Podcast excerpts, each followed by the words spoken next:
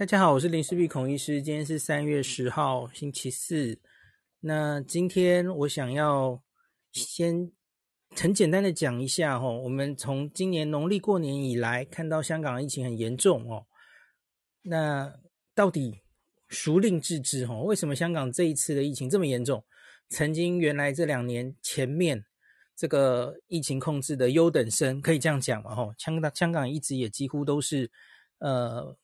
保持的非常好的控制的状态，那为什么现在这么严重？特别是它的致死率啊，那这个七七日移动的致死率已经超过美国了哦。那累积到九日凌晨，这个第五波已经累积五五十七万人确诊，其中两千六百五十六人死亡，这个是千分之四点六的致死率。当然，这个致死率相对于前面 Delta 或是 Alpha，它已经是低的了。千分之四点六，那可是这还是比日本这一波千分之一点八高上不不少哈。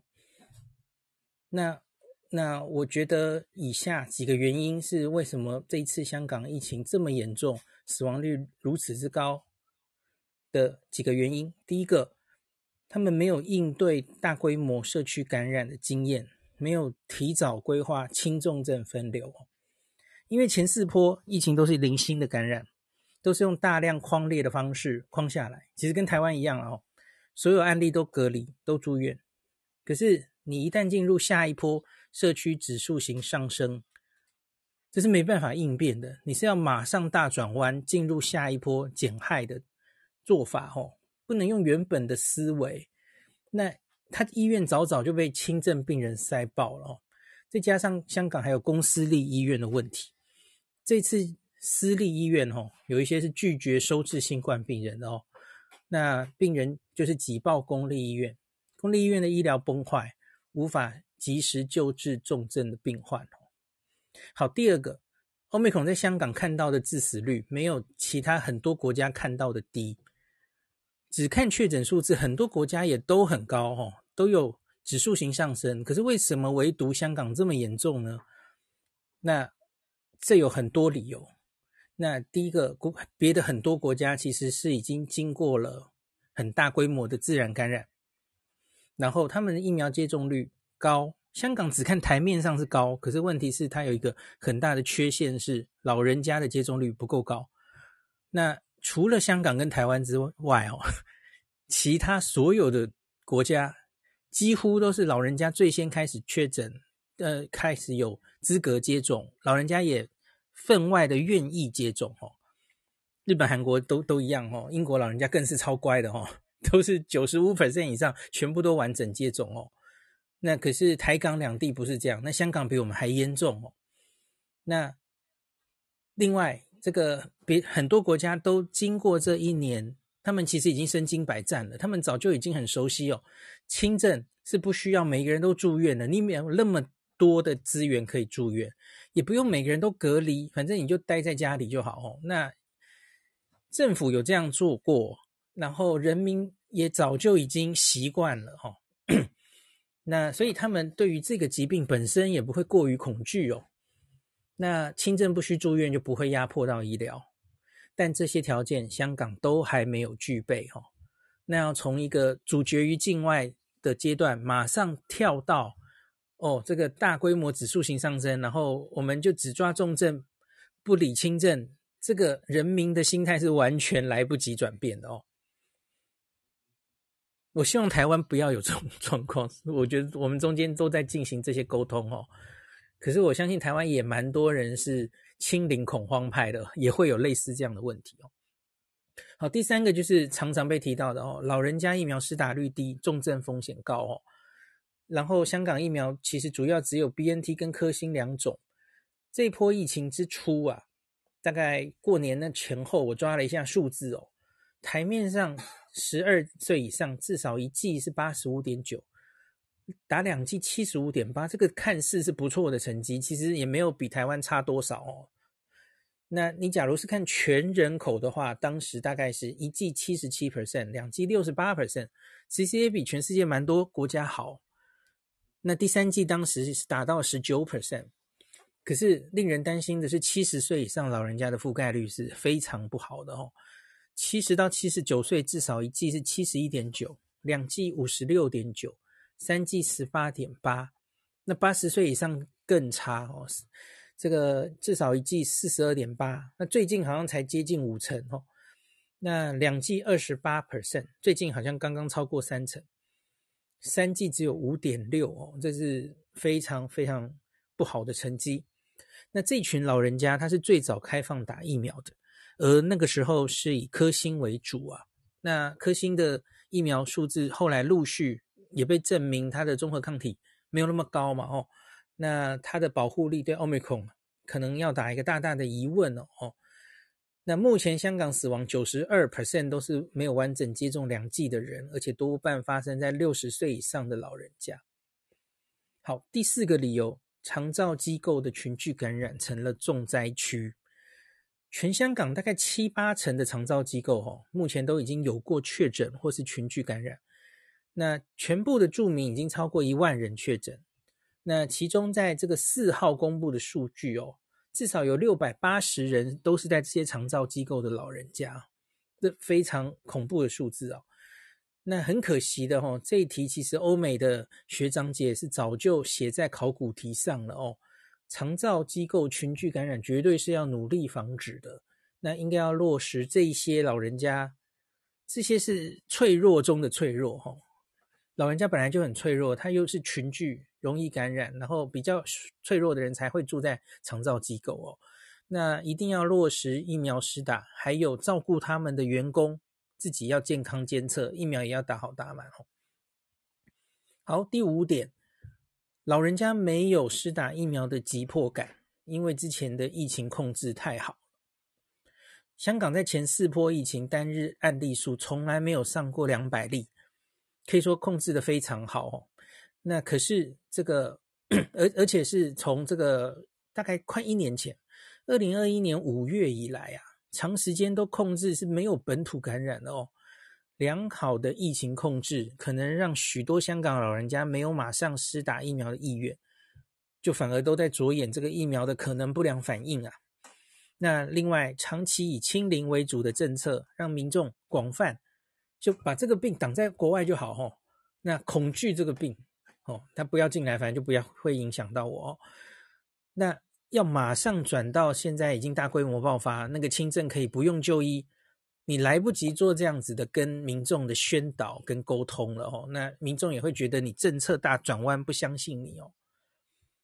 那另外也有一个就是有一些其实也不是对疾病认知的问题哦，像是有一些公司要请假，他还是就是规定你要确诊才行，你要有医院开的 PCR 证明。啊、没办法啊，那他他就不能就一直待在家里，用快筛做的，一开始又不承认哦，所以虽然他也不愿意在这种时候去医院，那去交叉感染或怎么样哦，可是没办法啊，我要请假，我就只好还是硬着头皮去公立医院急诊排队，然后又造成群聚交叉感染哦，那这些其实都是政策上没有办法及时应变造成的后果哦。好，第六点，这就是政治因素了哦。那这几次在香港这个 Clubhouse 上面有很多香港朋友，我分外明显到有感觉到有这种事情哦，对政府的不信任，造成对防疫工作的不信任。其实防疫跟政治是没有办法分开的哦。那如果人民对政府不信任，那你推的疫苗他不相信，你推的防疫政策他尽量批评哦。他根本不相信你做的哦，那防疫真的会非常困难。